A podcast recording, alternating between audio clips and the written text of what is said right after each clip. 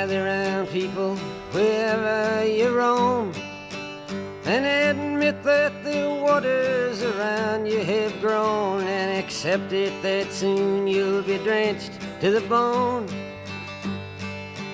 If your time to you is worth saving, then you better start swimming or you'll sink like a stone, or the times they are a.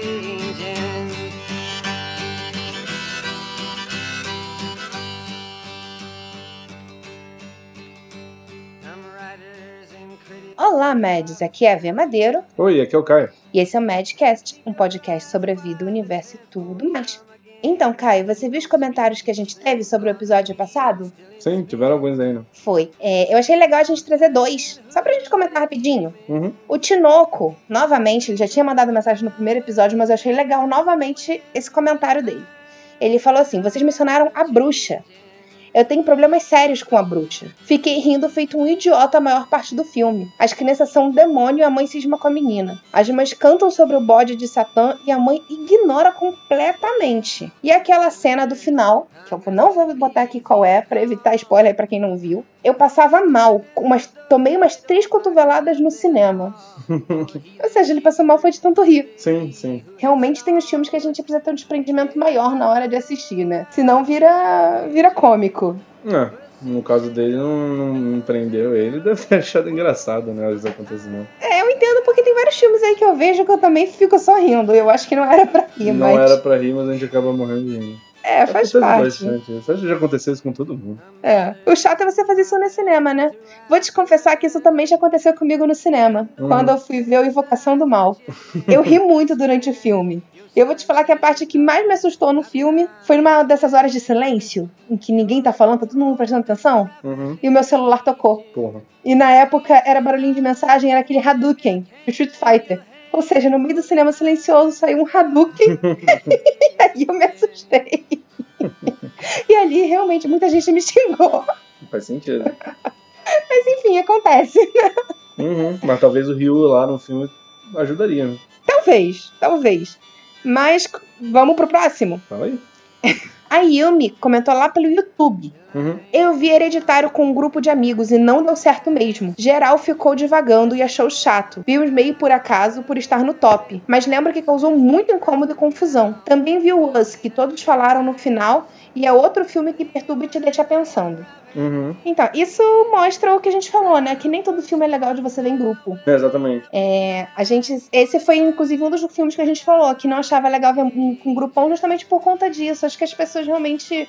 Perdem o foco, né? Exatamente. Então, hum, não é legal. Não. É, e sobre o Us, É, nós vimos esses dias. a gente já tinha comentado que ia ver, Uhum. mas o pessoal falou tanto Nos a, gente, comentários do, do anterior. que a gente realmente foi ver. E aí, o que, que você achou? Eu achei ruim. É, eu também confesso que eu não curti muito, não. Eu confesso que, assim, era um filme que eu esperava um pouquinho mais, talvez por isso eu não tenha gostado. É, a gente saiu com aquela impressão do Get Out, né? É, e o pessoal falou muito bem do filme, né? E eu acho que às vezes a expectativa acaba estragando. Sim, é. O plot dele não, não me pegou, não. É, e, e eu acho que teve, assim, eu não quero comentar muito pra gente não alongar, mas eu acho que teve algumas coisas ali que simplesmente não funcionam. Uhum. Acho que a história, o roteiro em si não, não Hum, condiz é. o começo com o final, entende? É, também tive essa sensação. Se vocês depois quiserem que a gente fale especificamente sobre, fala com a gente que de repente a gente faz um programa só sobre esse diretor ou alguma coisa parecida. Sim.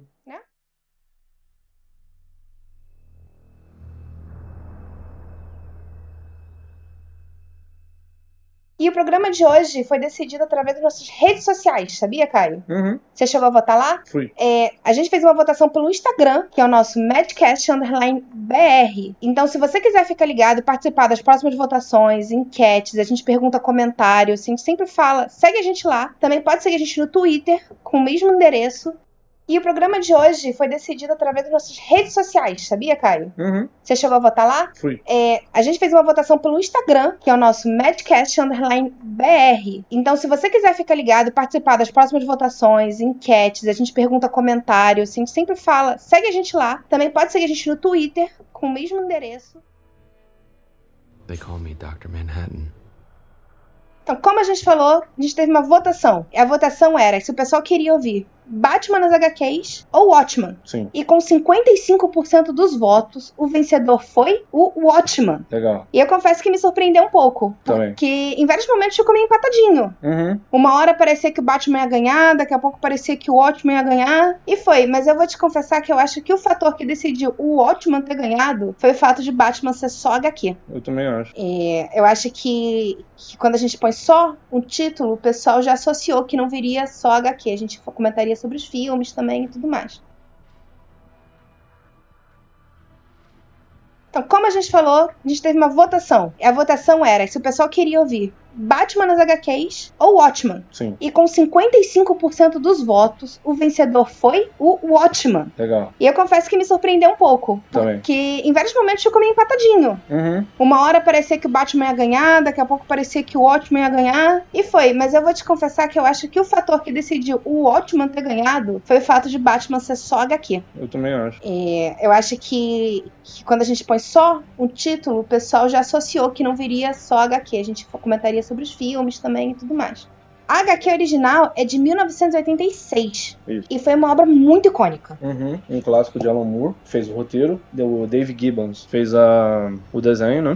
Ele é uma obra muito icônica, fez muito sucesso. É, e eu acho que o próprio Alan Moore e o, o Dave, eles já sabiam o sucesso que ia vir. É, tanto que eles fizeram um contrato engraçadinho, você sabia? Hum. Eles fizeram um acordo com a DC. Esse foi o primeiro acordo que teve desse tipo com a HQs, tá? Uhum. Em que uma parte da porcentagem das vendas ia pra eles. 5% das vendas ia da merchandise. Uhum. Então tudo que envolvesse a franquia ótimo, 5% ia pra eles. Bem parecido com o que o Jorge Lucas fez. E deu certo, assim. O acordo, inclusive, eles, além desse acordo, fizeram um segundo acordo. Hum. Que falaram que se um dia a DC tirasse a obra do catálogo deles, o ótimo seria direito exclusivo deles. A DC perderia o direito sobre a obra. Uhum. E a DC nunca tirou do catálogo. Justo. Quem tiraria? Pois é, eu acho que é uma das obras que mais vendem deles, né? Eles lançaram já em vários formatos, sendo que a primeira foi feita em 12 revistinhas, pelo que eu li. Sim. Que lançava mensalmente, né? Bonitinho, com a historinha divididinha. Depois disso, eles decidiram fazer uma compilação em que lançaram em quatro volumes, até que veio essa edição definitiva que a gente tem hoje, que ela é mais bonita, ela é maior, grande. Que é que eu tenho. Capa dura. E além do que você tem, tem a versão de luxo, né? Que vem numa caixa de metal, Ah, tem sim. cordinha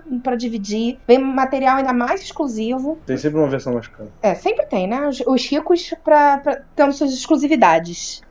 E foi tão interessante que você sabia que eles já estavam falando de fazer um filme desde antes da HQ terminar de ser publicada? Desde os anos 80? Desde os anos 80. Enquanto a HQ ainda estava sendo publicada, já estavam falando que eles queriam adaptar para um filme. Uhum. Mas devido a divergências com o Moore, com, a própria, com os próprios estúdios, acabou que não rolou. Eles continuaram empurrando, empurrando, empurrando, até finalmente sair muito tempo depois. Uhum. They call me Dr. Manhattan. Então, só antes da gente começar a falar mais minuciosamente da história, avisar que a gente vai dividir o programa em duas partes. Uhum. Essa primeira parte a gente não vai falar spoiler. Tudo que a gente falar, mesmo que seja um pouquinho da história, é sinopse, é premissa. Em qualquer lugar que você abre, vai ser a primeira coisa que vai te aparecer. E a gente vai ter uma segunda parte em que a gente vai comentar cenas já com spoiler, mas a gente vai avisar antes de entrar nessa parte. Sim. Então fiquem tranquilos, podem ouvir essa primeira parte tranquilamente e aí quando a gente entrar na segunda, vocês decidem se querem continuar ouvindo com spoilers ou não, beleza? Uhum. They call me Dr. Manhattan. Então vamos falar um pouquinho da HQ, Uhum. que foi onde tudo começou. Exato. E ela foi um marco. Até hoje ela é muito falada, ela é muito lembrada. Com certeza. É, e o, o Watchman tá, tá aqui na minha prateleira no topo, né? Ela é a minha história. A gente deixa ela como um quadro, né? Sim, ela é a minha história, minha história favorita, né? Dessas, dessas graphic novels, né? Fechadas. Com certeza ela é a minha favorita. Ela foi uma, uma obra tão importante que ela foi listada na Times como uma das 100 me- melhores obras da língua inglesa. Uhum. E foi a única HQ que foi listada. Sim, tudo é livro, né? É, todos os outros são livros, livros. E essa foi a única HQ. E isso mostra o quão importante essa história foi pra literatura em uma forma geral. Não só pro universo de história em quadrinhos, Uhum. como pra literatura. É, é, merece muito mesmo. Ela tem um roteiro sensacional e bate de frente com muito livro aí. E essa foi uma das primeiras histórias em quadrinhos que a gente teve, que ela tem uma atmosfera um pouco mais sombria. Uhum. Isso, inclusive, foi crítica positiva de algum lado, mas alguns artistas que já estavam no mercado, que já faziam história em quadrinho, criticaram negativamente isso. Viram com os maus olhos. É, porque aí viram que o pessoal gostou e que o pessoal tava cobrando que cada vez mais os quadrinhos tivessem essa atmosfera Mais mais, dark, mais sombria. né? mais adulta e por aí vai. E até Uhum. então não tinha. Até então era tudo muito colorido, tudo mais bobinho. A gente tinha histórias boas, mas não tinha essa atmosfera tão pesada quanto tem no Ótimo. É, o The Dark Knight do The Dark Knight Returns, na verdade, também puxa pra esse lado, né? Vem junto nesse,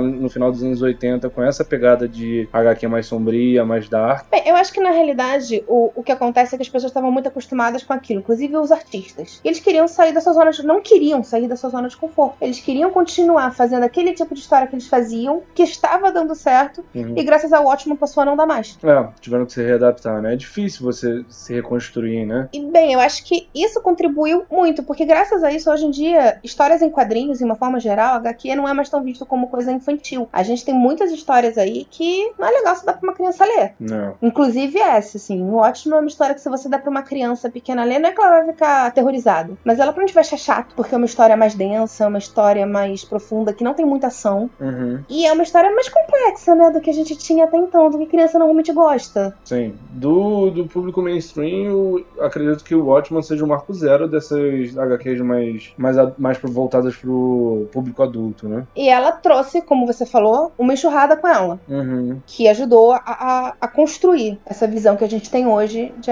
de HQ. Inclusive foi graças a isso, né? Que mesmo assim, entrando um pouquinho no assunto do que a gente ia falar, que era o Batman, foi graças a isso que o Batman mudou tanto de, de figura, como ele mudou, né? Se a gente não tivesse o Watchman, provavelmente o Batman até hoje seria aquele cara bobinho, detetive, que dançava pra lá e pra cá. É bem provável que uma das, das fontes dessa mudança da- do estilo artístico do Batman, com certeza foi o Watchman. né?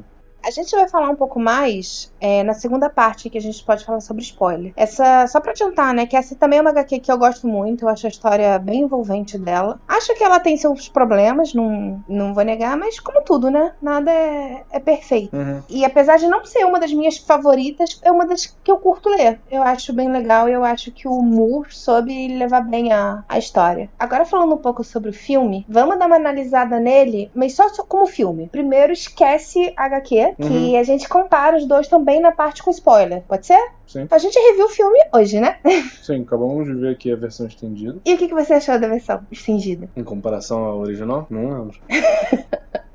Então vamos lá. Eu nunca tinha visto a versão estendida, né? Até hoje. É, eu só tinha visto aquela versão original. E eu achei, assim, que uma das partes mais legais da, da versão estendida, que assim, não acrescenta muito na história, mas é divertido de você ver, é a animação que eles fizeram. Da história em quadrinhos que existe dentro do quadrinhos do Ótimo. Sim. Mesmo- Eu acho que a única edição que eles colocaram na, na versão estendida foi, foi a animação. Eu acho que sim, porque eu não, não vi, assim, nenhuma cena que eu não tenha reconhecido. Uhum. Então eu acredito que tenha sido só essa edição, mas que acrescentou bastante tempo, né? E eu acho o filme, se eu não for levar em consideração a história em quadrinho, eu não acho que seja um filme muito bom. Porque eu acho ele muito lento. Sim. Ele tem poucas cenas de ação pra ser um filme de super-herói, que é o que você entende à primeira vista, se você não, não tem o, a história anterior, né? Se você não tem aquela carga, você acha que é um filme de super-herói. É, ele, ele é vendido como um filme de super-herói, não sendo um filme de super-herói, né? Ele é meio desconstruído, né? É um filme de super-herói, mas não é o super-herói que a gente tá acostumado. E, e é justamente isso que eles querem te passar. O foco não é esse, os super-heróis em si, sim é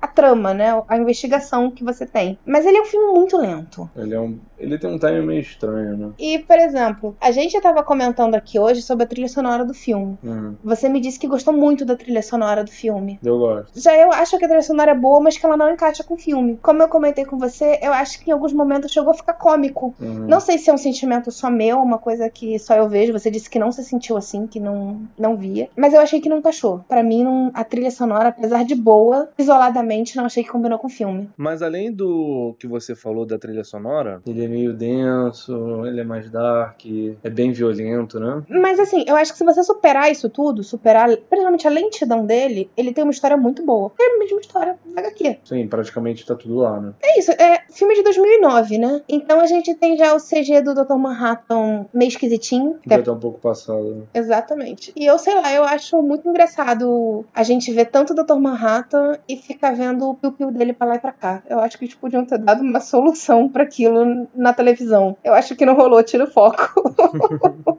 tira o foco por ser engraçado, não por- ser sensual, não. É, meio estranho. Bingolinha azul do Dr. Manhattan. É, sei lá, eu acho que ele se mexe muito. Eu acho que, sei lá, podiam ter feito umas cenas da cintura pra cima, mais, sabe? Uhum. Em vez de ter focado tanto no, no frontal dele. Eu acho que eles quiseram inovar, de repente. Tentaram fazer uma coisa diferente, porque não era muito comum. Até hoje não é muito comum a gente ter no frontal masculino, né? Não. E naquela época, menos ainda. Então eu acho que eles quiseram dar uma inovada, chamar atenção nisso também, será? É, é, na HQ aparece um pouco, né? Então acho que eles quiseram. Mas na HQ ele tá parado, não incomoda. Problema é o movimento. É, pra mim foi. O problema não era quando ele tava paradinho. O problema pra mim era o movimento. É, ok. Bem, isso é a visão de cada um, óbvio. O filme, como eu tava dizendo, é bom, mas ele tem seus problemas, principalmente o fato dele ser lento. Concordo. Ele exagera demais no uso do slow motion. Parece que o filme se passa na lua. É verdade. Tudo é muito lento. Umas cenas que não precisavam ter slow motion ele mete lá e fica. Porque tem slow motion, por exemplo, do cara batendo na mesa. Por que que tem slow motion do cara batendo na Não sei, mesa? eles conversando, tem slow motion. Não, não tem necessidade de botar tanto. É o Zack Snyder, né, cara? Ele- acho que ele vê esses troços e se acha o cara mais inteligente do mundo. É porque ele que também trouxe o 300 de Esparta, não foi? Sim. Foi anterior ao, ao Watchman. Foi. E eu acho que talvez ele tenha visto que o pessoal ficou tão wow com aquele slow motion do 300 que ele falou: vou tacar slow motion tudo. A parada do 300 é que ele tem muitas cenas de batalha, né? Então, acho que encaixa melhor do que no Watchmen. No Watchmen é um filme mais direcionado pelo roteiro e não pela, pelo que tá acontecendo, né? A ação. Eu acho que esse filme ele teria funcionado melhor se na hora de fazer a direção eles tivessem ido pelo caminho de fazer como se fosse um filme policial, fazer investigação.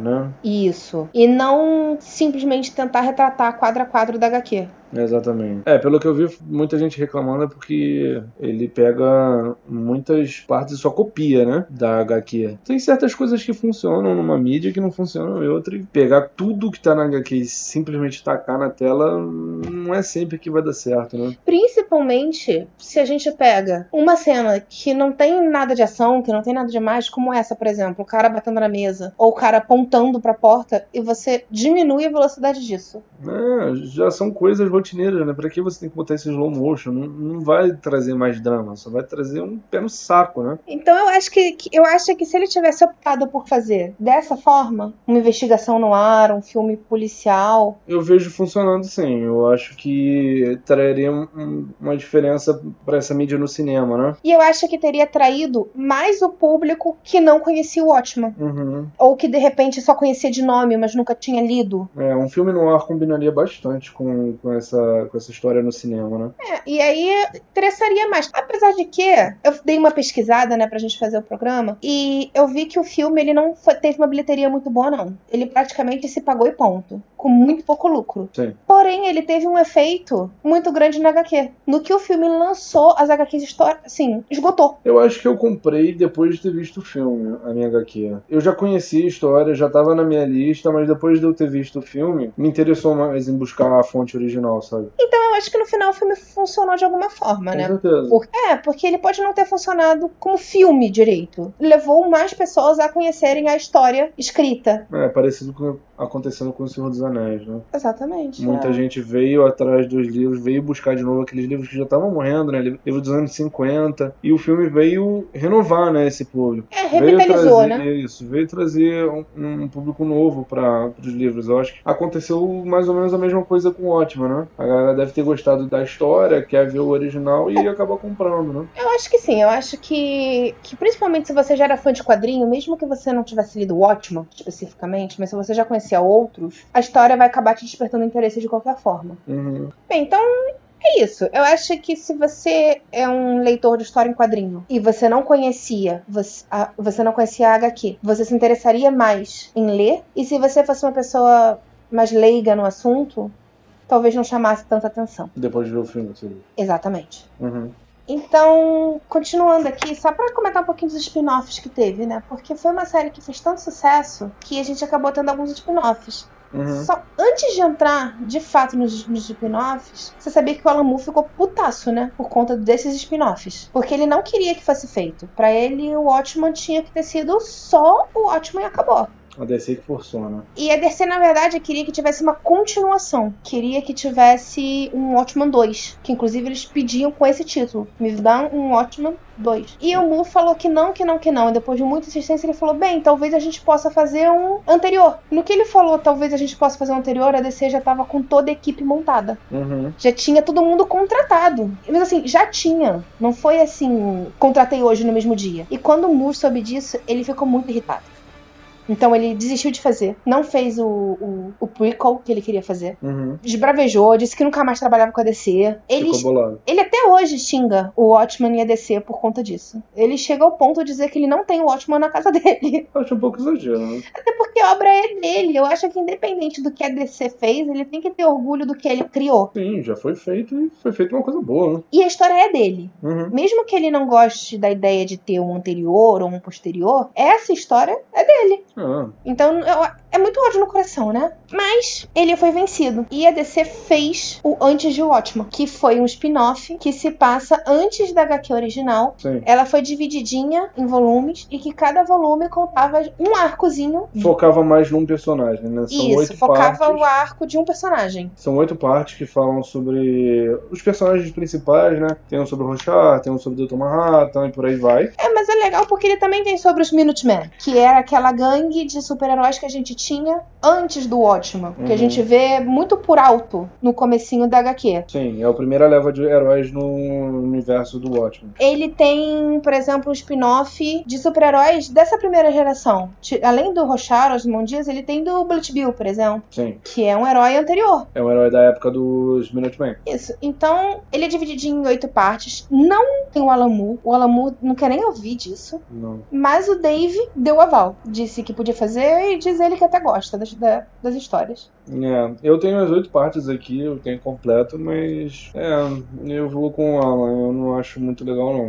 Eu acho que talvez se o Alan não tivesse sido tão cabeça dura, a gente podia ter tido uma história boa. Eu acho que se que ele podia ter feito da forma que ele queria fazer, Uhum. porque tem potencial a, a história anterior, É, mas ele falta aquela atmosfera, né? que foi o Alan Moore quem deu. Exatamente, falta a alma do negócio. Interessante de se ler, assim. Se você gostar muito do Watchman, eu acho que vale a pena procurar pra dar lida. É, se você quiser entrar mais nesse universo, vale a pena. Isso é só mais uma expansãozinha do universo. E você sabia que teve um RPG de Watchman? Não. Pois é, um RPG de mesa mesmo. Uhum. Eles pegaram um RPG que já- existia da DC Comics, em que você tinha os super-heróis da DC em formato pra RPG de mesa. O sistema, né? Isso. E adaptaram pro Watchmen. Interessante. Lançaram duas expansões, que eles chamam de expansão nesse caso, Uhum. né? Totalmente focada no Watchmen. Mas é, é oficial da é oficial da DC? DC. Legal. É, junto com um monte de outros. Eles lançaram isso junto com várias outras publicidades, né? Que eles fizeram. Eles lançaram um livro por trás de Watchmen, Uhum. em que eles falam dos bastidores das gravações do filme, Sim. mas também é da DC. E além de toda a merchandising que eles lançaram. Eles lançaram até torradeira. Torradeira, vinho. Torradeira do, do Rochá. Interessante. Não, não é só pra ganhar dinheiro. Seria legal se ficasse mudando a torrada. né? Eu vou te falar que. gosto da da torrada. É, eu vou- assim, o fato de sair na torrada não me incomoda, mas se você ver a torradeira em si, o design da torradeira é muito infantil. Tem até um, um logozinho amarelinho no meio que quebra completamente o, a atmosfera. O aluno do filme. É, então eu acho que as- se eles queriam lançar uma torradeira, podiam ter feito uma coisa, de repente, no ar, com uma aparência de, de antiga por fora, e só que quando saísse, com a mascarazinha do Rochá lá estampada. Sim. Mas não precisava ter aquela aparência tão infantil. Ficou parecendo uma torradeira do Mickey com skin de Watchman. e a gente sabe que teve a série de televisão, né? De 2019, Uhum. da HBO, mas que a gente não pode falar nada porque a gente não viu. É, provavelmente não verei. Com vontade de ver. Até comentei isso com você hoje, que eu tava com vontade de dar uma olhadinha. Eu não acho que vai ser uma série muito boa, mas eu quero ver. É, o Que que, eu vi não me tirou nenhuma vontade de ver, não. Trailer e tal, não, não me interessou, não. Mas só pra falar um pouquinho, ela se passa depois. Depois dos acontecimentos do Watchmen É. original. Ela tá uma sequência. Ela é como se fosse o tão pedido Watchman 2. Sim, funciona como um dois mesmo. É, então se você, de repente, você ouvinte, viu a série, achou que foi bom, achou que não foi, fala pra mim, principalmente pra mim, pra saber se eu vejo ou se eu não vejo. Às vezes poupa o tempo. Sim, é, dá a sua opinião. They call me Dr. Manhattan. Então, Caio, a partir daqui, desse momento em diante, o spoiler tá completamente liberado. Então, se você não viu o filme, se você não leu a HQ, Não, pode estragar, né? Mas se você já leu ou se você não se incomoda com spoiler, vamos lá. é, nessa parte eu queria principalmente fazer uma comparação mais minuciosa entre o filme e a HQ. Sim. Como a gente comentou, a HQ e o filme eles são muito parecidos, praticamente quadro a quadro igual. E isso foi uma das coisas que muita gente criticou. Muita gente não gostou desse formato, porque tem enquadramentos de câmera que é exatamente igual ao, ao enquadramento no quadrinho. Sim. Mas aí eu te digo, fã é um bicho chato, porque fã reclama quando tá igual e fã reclama quando tá diferente. Não, fica diferente, reclama, fica igual, reclama. Filme, eu tenho. Eu digo que eu gosto dele 50%. Tem algumas coisas nele que eu gosto, como tem outras que eu não gosto. Eu vou te falar que as coisas que eu não gosto no filme são as mesmas partes que eu não gosto na HQ. Hum, Eu acho que mesmo a HQ, ela é muito lenta. Eu entendo que ela seja lenta porque ela tinha que preencher buraco a partir do momento que ela não foi lançada como um volume único. sim, foi mensal. Então, como ela foi dividida, ela tinha que ter mais parte pra história render. Mas esse fazer a história render, ao meu ponto de vista, quando você senta pra ler hoje, numa edi- edição definitiva, a história maçante. É, te obriga ali em duas partes, três partes, né? E é o mesmo problema que o filme tem. Porque como o filme, ele praticamente tirou do- da, da revista e botou na televisão, tem muita parte que é desnecessária. Tem muita parte que é só maçante de você ficar vendo ali. Sim, concordo. é, Por exemplo, é, tem uma cena em que a Espectral e o Coruja estão sentados no restaurante jantando. Uhum, É uma cena boba que não precisava. sim. Ou eles podiam ter. Não precisava ser tão longa, porque ela é uma cena longa em que eles ficam falando durante muito tempo. Podiam ter diminuído essa cena. Ou nem ter, né? Ou nem ter. Podia ser só uma ligação, podia ser só um comentário, alguma coisa assim. A gente tem 300 partes em que o Rochat fica falando com ele mesmo de forma super dramática. Pô, mas eu gosto. Eu acho que funciona na HQ, mas eu acho que no filme fica meio esquisito. Eu acho que podia ter, mas de uma forma um pouco mais reduzida. Não é não ter. É o mesmo problema com a parte em que o Dr. Manhattan já está em Marte e ele começa devagar e ele tá em três linhas do tempo diferentes. Tem partes dessas linhas do tempo que são necessárias de você mostrar, mas tem partes que não são. Mas você diz isso especificamente no filme?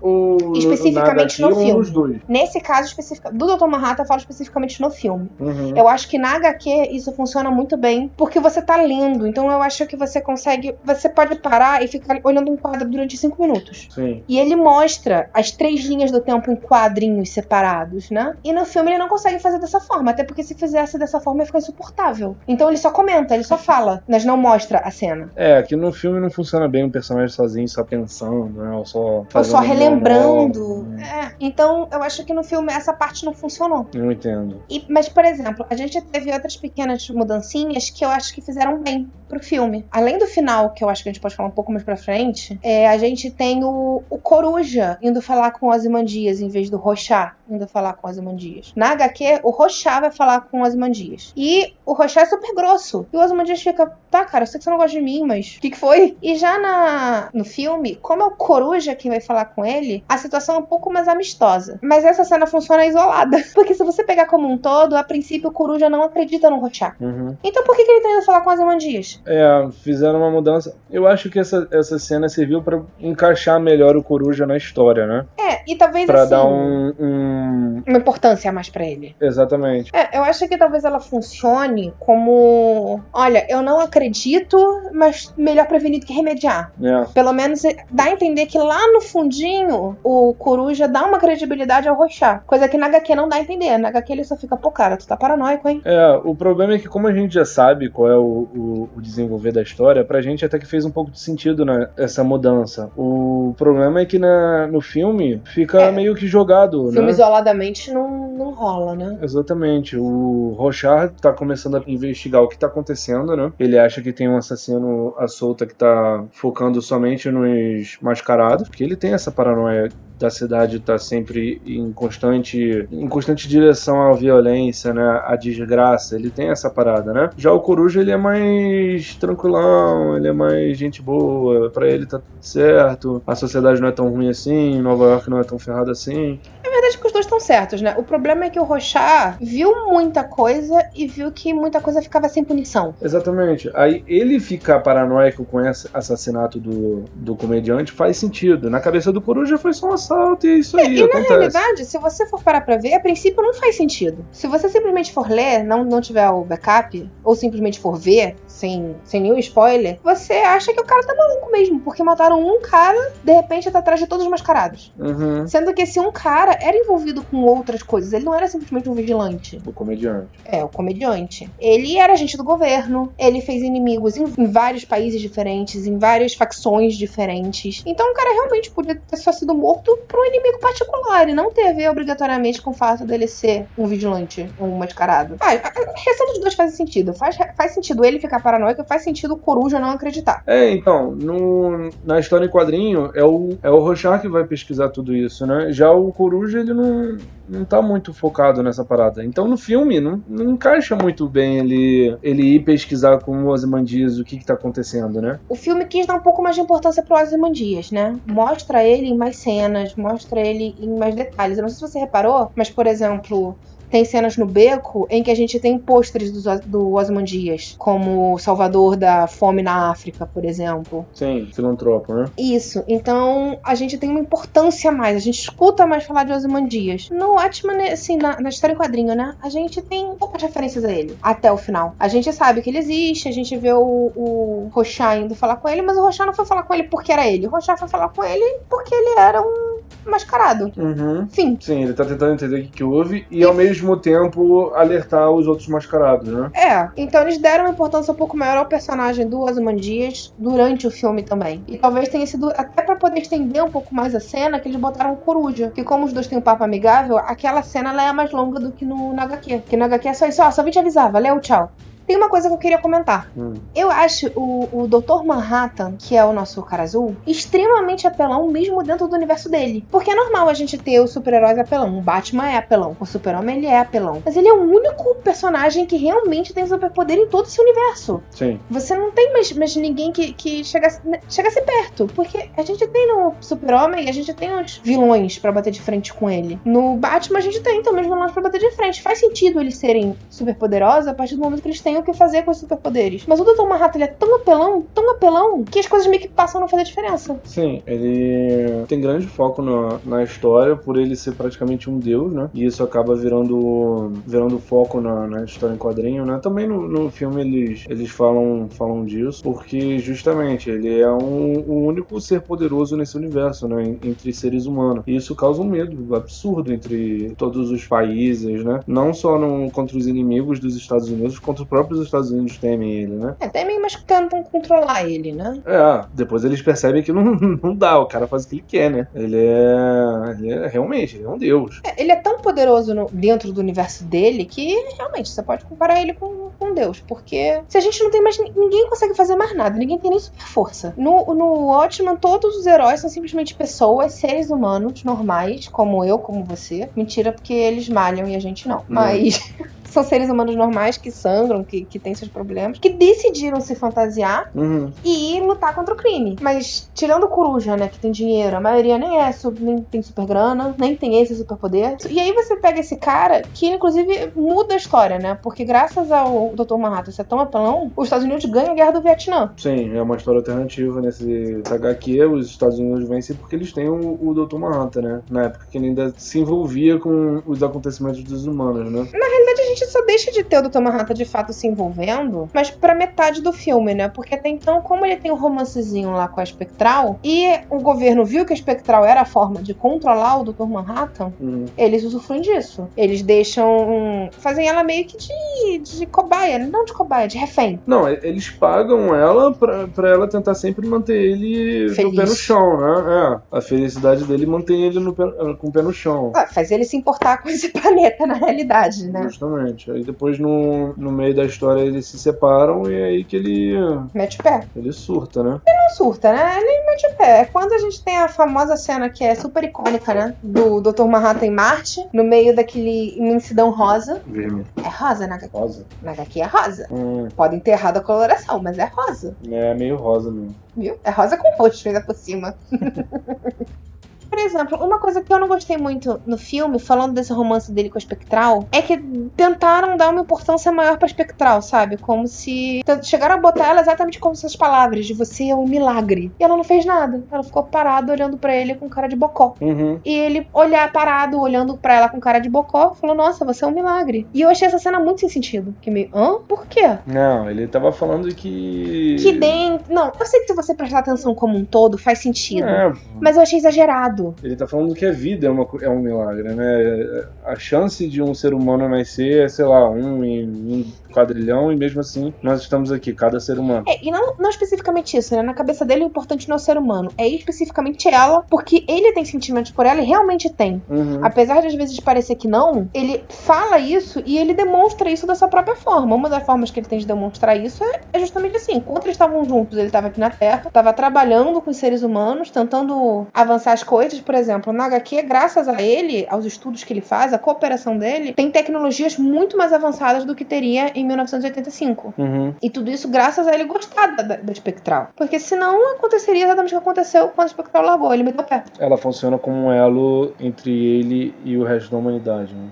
Mas eu não sei se é porque eu não gostei muito da, da atuação da, da atriz. É, ela é fraquinha. Eu gosto muito da atuação do comediante, do ator que faz o comediante. Uhum. As poucas cenas que ele aparece, eu acho que o cara manda bem, mas o cara é um excelente ator, né? Independente. É, ele fez bem o papel do comediante, mas no resto tá todo mundo cara que so- sentiu o cheiro de pum e não sabe de quem foi. O Rochá acaba sendo divertido, mas o Rochá é exatamente isso, né? Mas eu acho que o Rochá ele solta o pum e- Uhum. e, todo mundo sabe que foi ele, porque adoram frisar o quanto ele fede. No filme nem tanto. Não, mas na HQ, a Mas na cada HQ, vídeo que ele aparece, é, nossa, que cheiro é esse? Todo nossa, você tá fala. fedendo. Não. Nossa, cara, vai tomar banho. Mas o cara só comendo feijão enlatado não tem como ser outra coisa, né? É, ele deve ser uma máquina de peido ambulante. Exatamente.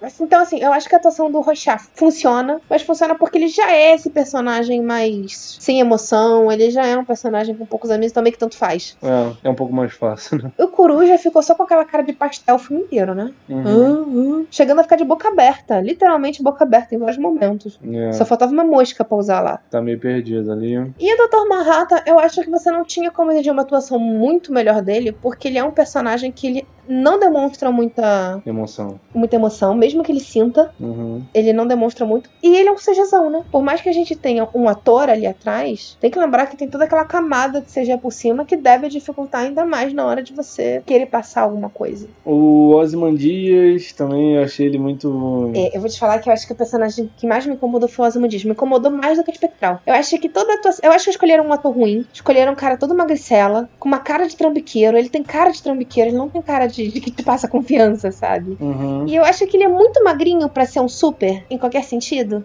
É, o cara é mega forte, levanta o comediante com as mãos e é um Mete cara. a porrada em todo mundo sozinho. O corpo dele não condiz com isso, né? Ele não precisava ser malhadão, de fortão. Mas podia ser uma pessoa um pouco mais normal. Mesmo que ele tivesse uma aparência normal e dizer que ele é forte pelas artes marciais que ele fez e tudo mais, funcionaria. Mas o cara é muito magrelo. Não. É, O cara é magrelo, não atua bem, ele tem uma atuação mega forçada e tem cara de trambiqueiro. Então eu acho que de todos ele é o personagem que mais me incomoda. É, esse é o problema do, do filme, né? Ele não te dá um, um background muito bom pra você entender como é que funciona aquele universo, né? Porque tá o cara lá metendo a porrada e por que o cara mais inteligente do mundo tá metendo porrada? Ele, só tá lá, né? Só tá lá batendo e não te convence, pelo menos a mim. Se você simplesmente só vê o filme sem, Você, sem você ler... sabe por que, que ele tá lá, porque fala no filme. O filme é muito mastigadinho, na minha opinião. Não é o motivo dele estar lá, Mas é você ele não, fazer o que ele acredita, é, faz. você não acredita que aquela pessoa estaria fazendo aquilo. Uhum, ficam falando que ele é o cara mais inteligente do mundo, mas ele não faz nada. Só no finalzinho, né? Ele tem o plano, mas. Até então, por que ele é o cara mais inteligente do mundo? Por que, É. que ele sai metendo a porrada no comediante, sendo que não, não mostrou antes E- ele, ele lutando contra ninguém, E eu ele acho que batendo não em faz vilão? sentido ainda. Mesmo que a gente tenha o, o Ozymandias da HQ, eu acho muito estranho o Ozymandias ter ido pessoalmente meter a porrada no comediante. Ah, mas o comediante já tá velho, né? E na HQ você. Eles mostram mais o, o background dos heróis, né? Mostra um pouquinho mais eles crescendo. Do Ozymandias não mostra nada, nada aqui. Só então é no mostrar ele no Before, final, né? É, eu acho que é no Before Watch. É, eu acho que se você lê o Before Watchman, você tem esse background. Você tem essa noção. É, no Before Watchman mostra ele treinando. porque tem uma só dele. É, sim, sim, tem um- uma parte só dele, mostra ele treinando, como ele é desde, desde criança, né, até ele ser o homem mais inteligente do mundo. É, mas no filme não mostra. No filme só comenta que ele é o mais inteligente do mundo. E mesmo na HQ original, no Watchman, eles bem que só falam. Não dá um exemplo do porquê que ele é o homem mais inteligente do mundo. Falam que ele é muito inteligente, falam que ele conseguiu fazer uma fortuna em cima dele próprio, da figura dele, vendendo bonequinho, vendendo merchandise e e essas coisas. Uhum. Então, pra mim, assim, quando eu vi a primeira vez o filme, principalmente, que eu não tinha lido também, ficou parecendo que ele era inteligente simplesmente porque ele sabia ganhar dinheiro. É tipo quando você chama um desses milionários de gênio. Ele não é um gênio, ele soube ver uma oportunidade, entende o que eu quero dizer? Sim, ele é esperto. Não que isso seja demérito pra ele, mas daí pra chamar de o homem mais inteligente do mundo, parece exagero. Você pode dizer só que o cara é muito bom com finanças. No final a gente sabe que não é, que ele realmente é muito inteligente, que ele arquitetou um plano e tudo mais. Mas quando você vê a primeira vista, parece que não. Agora indo pra parte final, HQ versus filme. Como é que você acha que foi? Eu sou meio dividida, porque, vamos botar assim, a gente tem dois finais que são muito diferentes, né? A principal diferença do, do filme pro HQ é esse final. Tendo um ponto de vista realista, eu acho que o filme fez bem em trocar o final. Porque na HQ a gente tem o final daquele monstrão. E no filme a gente tem uma bomba. Várias bombas, na realidade, né? Mas a gente tem bombas. Então eu acho que isso acaba sendo mais fácil para um público geral aceitar. Então eu acho que foi uma escolha inteligente deles trocarem. Só pra gente explicar melhor o que acontece, na HQ o Ozymandias desenvolve cientificamente né, em laboratório Um o que seria um. É, e ele chama de alienígena. É isso, o que seria um alienígena. E o plano dele é jogar esse alienígena no meio de Nova York. Ele queria que o alienígena atacasse Nova York, Ele né? atacou, matou metade da cidade. Não, não, não. O alienígena chega morto. Porque, se não me engano, na HQ ele não consegue botar ele pra viver. Bem, metade da cidade morre. Mas ele não fica vivo, ele já chega morto. Ah, isso mas ele clona o cérebro humano pra botar dentro do monstro? Mas o monstro não tá vivo. Não, no final não tá. Quando a gente vê, ele já tá, já tá caidaço. É, o plano original dele era fazer com que o monstro atacasse. O monstro não ataca, ele só teletransporta o monstro até o meio de Nova York. E esse monstro gigantesco chegando no meio de Nova York destrói a porra toda de onde ele, ele aparece, né? Eles dizem que mata metade da cidade, que metade da cidade morreu. Exatamente, esse é o plano dele, é destruir Nova York e fazer com que os países que estão na Guerra Fria, que é Estados Unidos e Rússia, tenham um cessar-fogo que É tava Rússia, né? União Soviética. União Soviética, isso, é, que eles estavam na iminência de uma guerra nuclear, né? Tava muito perto. E esse acontecimento de vir um, um alienígena de fora, destruindo a cidade inteira, faz com que os países parem de lutar, né? Pra focar nesse inimigo novo, É, né? eles falam, resumindo, né? Vamos parar de lutar entre nós e vamos nos preparar para lutar contra os alienígenas. Em Isso. conjunto. E isso traz É um cessar-fogo, ou seja, uma paz mundial, né? É. Nem que seja. Eu, eu acredito que seria uma paz Momentânea, curta, né? É. Momentânea, exatamente. Já no filme, o Ozymandias também elabora um plano que já mostra desde, sim, mostra ele trabalhando com isso desde o começo do filme, que ele e o Dr. Manhattan estão tentando duplicar o poder do Dr. Manhattan, a forma como o poder dele funciona. Sim. Então no final A mostra assinatura da energia dele. isso. E no- então no final mostra que ele conseguiu fazer e implantou bombas nas principais cidades do mundo, Nova York, Hong Kong, Moscou e por aí vai. E essa bomba explode. Ela explode com a energia. uh, Utilizando a energia principal do Dr. Manhattan. O que faz todo mundo achar que foi o Dr. Manhattan que atacou. As pessoas não sabem que era uma bomba. Acham que simplesmente foi o Dr. Manhattan que foi lá Gerou uma energia absurda. e bombardeou esses lugares. Então, o- os países entram com um cessar-fogo porque eles falam: ou a gente para de lutar, o Dr. Manhattan vai matar todo mundo. Sim, eles têm um novo inimigo, né? Isso. Assim, medo todo mundo sempre teve, mas fica com aquilo de ou a gente fica quieto ou a gente vai morrer. Exatamente. Então, dado esse resumo, né? Eu acho que essas bombas elas funcionam melhor para um público geral do que você ir para uma sala de cinema, você nunca leu, simplesmente tacar um monstrão na tua cara. É porque na HQ vai desenvolvendo o monstro, né? É. Você vai vendo ele, ele fazendo a pesquisa, você vai vendo as tentativas dele de criar um monstro. O tigre dele que aparece no. É uma tentativa. é. É da genética que ele tá trabalhando, né? Ele Isso. cria um tigre que não, não, não existe, né? Ele, ele cria um animal do zero. E isso vem da ciência que ele tá procurando pra poder criar um monstrengo. Que eu falei que não deu muito certo porque ele não, ele não conseguiu dar vida ao monstro. Ele chega a dizer que clonou um cérebro humano para colocar no monstro, Uhum. mas que nem assim resolveu, né? Sim, ele simplesmente fez a, a carne do bicho, né? o, É. o, o corpo dele, sem vida. Mas. Mas você vai vendo isso ao longo da história, né? Aos É. poucos você, ele vai te inserindo essa parte. O comediante morre porque ele descobre o local que esse, esse alienígena tá sendo construído, né? Tá sendo, Feito. tá sendo criado. É, na, no filme o comediante descobre essas bombas que o, Sim, que o Ozymandias está fazendo. No filme, a gente tem o Dr. Manhattan como grande culpado. Eles culpam uma pessoa. Então é como se todos os problemas ficassem agora por conta do Dr. Manhattan. Já na HQ, não. É, na HQ é vago, porque o que, que é aquilo, né? Da onde veio aquele monstro? O É. que, que ele quer? Ele, ele chega no meio de Nova York destruindo tudo, né? E por quê? Da onde vem esse monstro? Que planeta que ele vem? É. Fica meio E- e- perdido, E né, assim, na tem um HQ. segundo problema na HQ, que é, ok, Estados Unidos e União Soviética fazem um acordo de paz. Vamos nos preparar para brigar com os alienígenas. Seis meses depois, nada de alienígena. Um ano depois, nada de alienígena. Eles vão voltar a brigar. Vai voltar, a Guerra Fria volta, né? Já no, no, no filme, a gente tem como se fosse um problema praticamente definitivo, né? Porque, inclusive, eles falam exatamente com essas palavras. Enquanto eles acreditarem que o Dr. Manhattan está olhando, nós teremos paz. Justamente. Mas eu não gosto de culparem o Dr. Manhattan. É porque cria um inimigo palpável, né? Todo mundo sabe quem ele é, todo mundo sabe quais são os poderes dele, todo mundo sabe o que, que ele é capaz. Cria um medo real, né? E na realidade, assim, é, falando do Dr. Manhattan, eu acho ele no filme um porre. Um cara muito chato, na minha opinião. Mas eu gosto muito dele na HQ. Sim. Eu acho que mesmo que ele tente não demonstrar sentimentos expressando, assim, com o rosto, você consegue entender que ele tem. Você consegue enxergar aquela melancolia dentro dele. Então eu não gosto de O pensar... que ele tá passando, né? É, então eu não gosto de pensar que ele está sendo culpado por uma coisa que ele não fez. É, né? no filme ele percebeu que esse era o caminho certo, né? Aceitou. E aceitou. A história como um todo, eu prefiro a HQ. Tu- tudo que acontece na HQ é melhor, é ma- mais bem desenvolvida, é melhor é, contada de uma forma melhor. É, eu acho que inclusive esse desenvolvimento de personagem, por exemplo, essa é uma diferença muito forte. A gente viu o filme, a gente falava, caralho, que cara chato. Exatamente. Falando do Dr. Manhattan, que era pra ser o seu personagem favorito, assim, entre aspas, sabe? Era o personagem pra todo mundo gostar. Aham. Mas no filme ele é um porre. Sim. E na HQ não, na HQ ele, ele é amorzinho, ele conquista a gente. É, na HQ.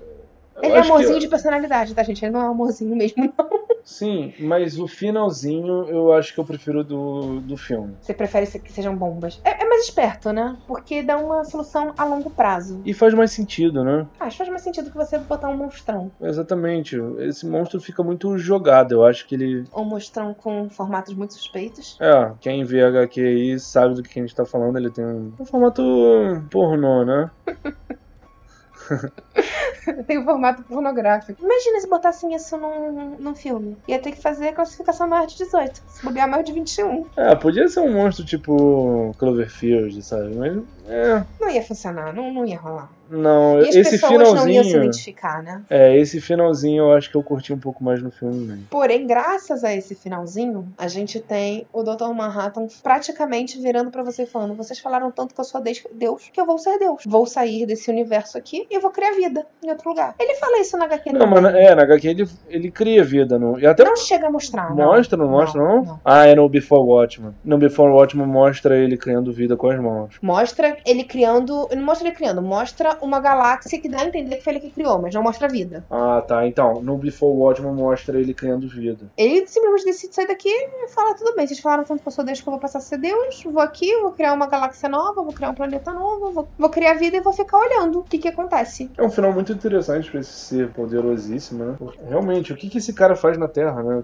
Ele é tão apelão que ele não tem o que fazer aqui. Era o que a Não gente tem tá falando. ele é fazer, tão né? apelão dentro do próprio universo que não tem ninguém pra bater nele. Não tem ninguém pra discutir com ele. O cara sabe. Assim, ele não é onipresente. Ele não sabe tudo que acontece no mundo. Mas ele consegue enxergar tudo que vai acontecer em qualquer linha do tempo com ele. Sim, em que ele está presente. É, o que torna ele muito apelão, porque ele sabe se alguém vai atacar ele, porque ele tá lá. Então, o que, que esse cara tá fazendo aqui? É, justamente. E ele virou o inimigo do planeta Terra, né? Então não tem mais o que ele fazer, né? É, no, no filme ele dá. E, mas talvez, talvez, uma das razões pela qual terem enchido tanto o saco do Alan Moore pra fazer um Watchmen 2 é justamente por esse final ficar em aberto. E o Dr. Manhattan poder voltar, não será não?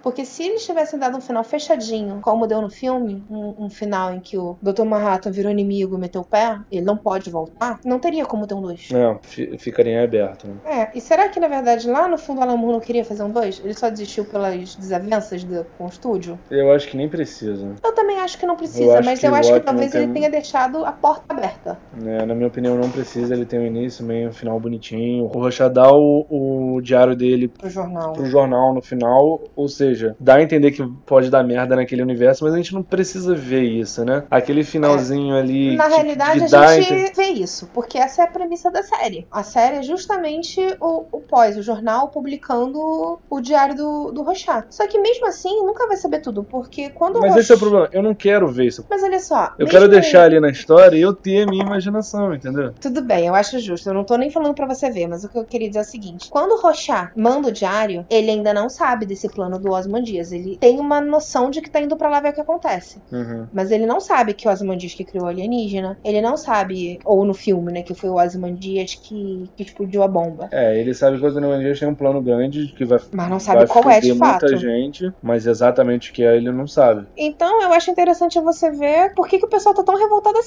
Porque por mais que ele fale, falou o quê? Porque não tem nada que incrimine ninguém de verdade lá. É, dá pra investigar o que, que o Ozymandias tá fazendo, né? Por mais que ele não vá falar o que, que é, dá uma liderança em, em quem investigar, né? É, eu não sei se a série segue por esse caminho, talvez, é uma possibilidade. É, eu não sei, eu falo pelo, pela Pela HQ, lógica, né? É, mas eu realmente acho que fica legal em aberto, assim, no, no- na HQ ele tem esse, esse pequeno finalzinho, o último quadro dele ele deixa esse, esse, opa, pode ser que aconteça alguma coisa nesse universo, mas eu gosto assim, eu, eu, eu, eu acho que ele funciona como um início, meio e fim e acabou, eu, eu acho que não precisa de ter nada além desse, dessa história, não. Até porque, assim, uma das coisas que eu acho complicada em você falar de uma série pós é que a gente sabe que o Dr. Manhattan volta na série. E desculpa a expressão, gente, mas por que caralhos ele iria voltar? Mesmo que você tenha um monstrão e não tenha as bombas nucleares, mesmo que você tenha o final em aberto, em que o Dr. Manhattan pode ou não voltar, o que ele vai fazer aqui? É, não tem nem por que ele voltar, deixa ele ser Deus no planetinha dele lá em outra galáxia, tá tudo certo, cara. Tá ótimo, pra mim funciona assim.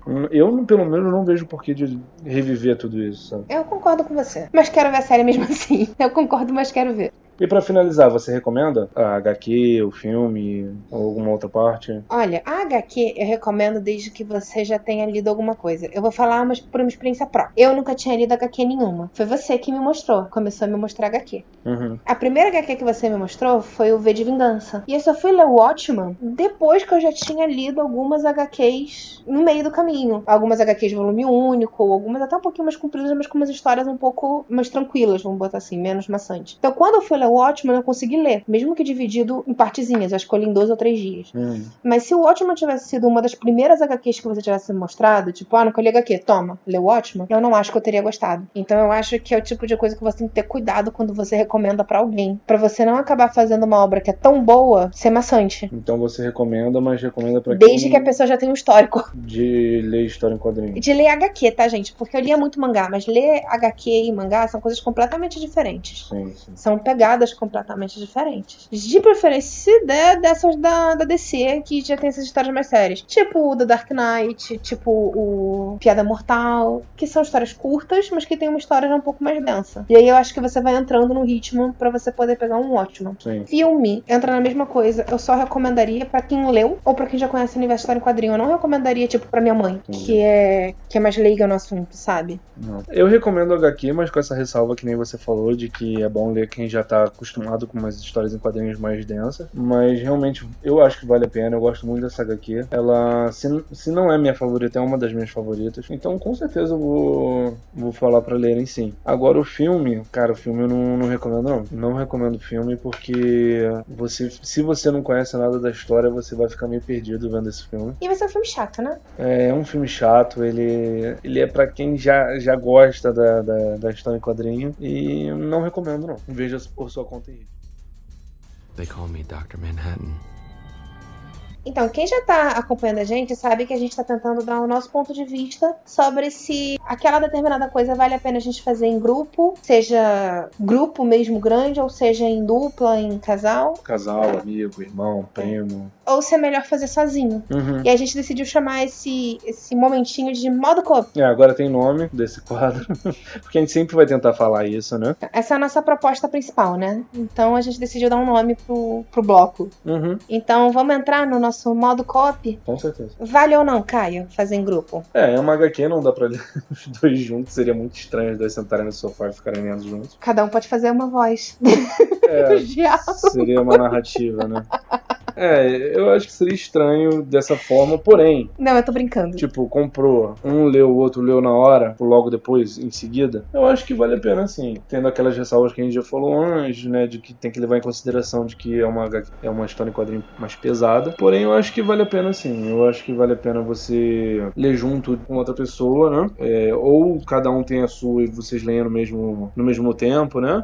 Ou um lê empresta, o outro já lê em seguida, e depois você discute com a pessoa, eu acho que vale muito a pena. Agora, o filme vem em grupo, como eu falei, eu não gostei muito do filme, eu, não- eu falo para as pessoas não assistirem esse filme, então, é, eu acho que não vale a pena nem assistir em grupo, nem assistir sozinho. Simplesmente não assiste. É, eu acho que você ganha mais só lendo HQ, sabe? É, eu acho que uma das formas legais de você ler a HQ em conjunto pra para dar pra fazer em conjunto, porque realmente não dá pra ficar duas pessoas coladinhas. Posso ver a página? Uhum. É de repente você dividir a HQ, mesmo que você compre a edição definitiva, ler por capítulo.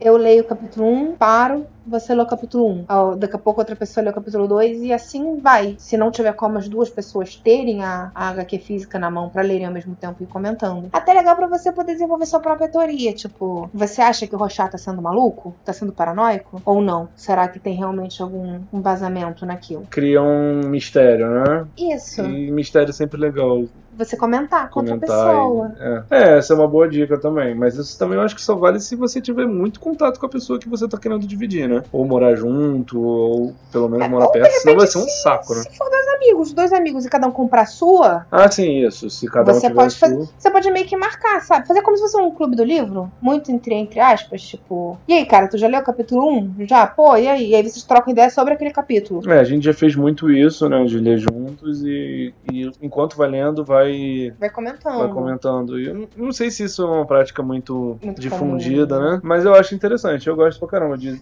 É, Eu acho que, inclusive, o próximo programa que a gente for fazer sobre literatura, escrita, a gente pode falar sobre alguns livros que a gente leu em conjunto mesmo, pra gente falar um pouco mais sobre como a gente faz isso. Uhum. Pra galera, de repente, motivar, assim, quem quer fazer e não sabe É, como. quem não faz pode se interessar, né? É, mas voltando ao assunto principal, já o filme, olha, eu até recomendaria também que a pessoa não assistisse, mas se você quiser muito assistir, eu recomendo que você assista em grupo sim, sabia? Em É, grupo no- vai ou casal. zoando, vai Você vai zoando, você vai rindo, porque eu acho que se você for ver sozinho, você dorme. Olha, eu vou confessar, a gente viu o filme hoje, eu dormi durante os 10 minutos do filme. Uhum. Isso que a gente tava vendo junto, a gente tava zoando, mas vale lembrar que eu também parei pra ler HQ hoje, então eu tava com a história toda na cabeça fresquinha, né? Eu não tava relembrando. Então, pra mim tava sendo assim muitas partes mais do mesmo, né? Que ele não- me conta de forma diferente. Então, ou se você não tivesse comigo vendo, eu teria dormido o filme inteiro. É, ou tirado e feito outra coisa, né? É, provavelmente eu teria dormido. Mas, então eu acho que se você quiser muito ver, veja em grupo. Resumindo, HQ vale, o filme não. Então, gente, é isso. Hoje a gente não tem coisa pra ler, né? É, hoje a gente não, não pediu muita coisa porque não tinha muito como, como interagir sobre isso, né? A gente fez a enquete que vocês interagiram com a gente e escolheram esse assunto.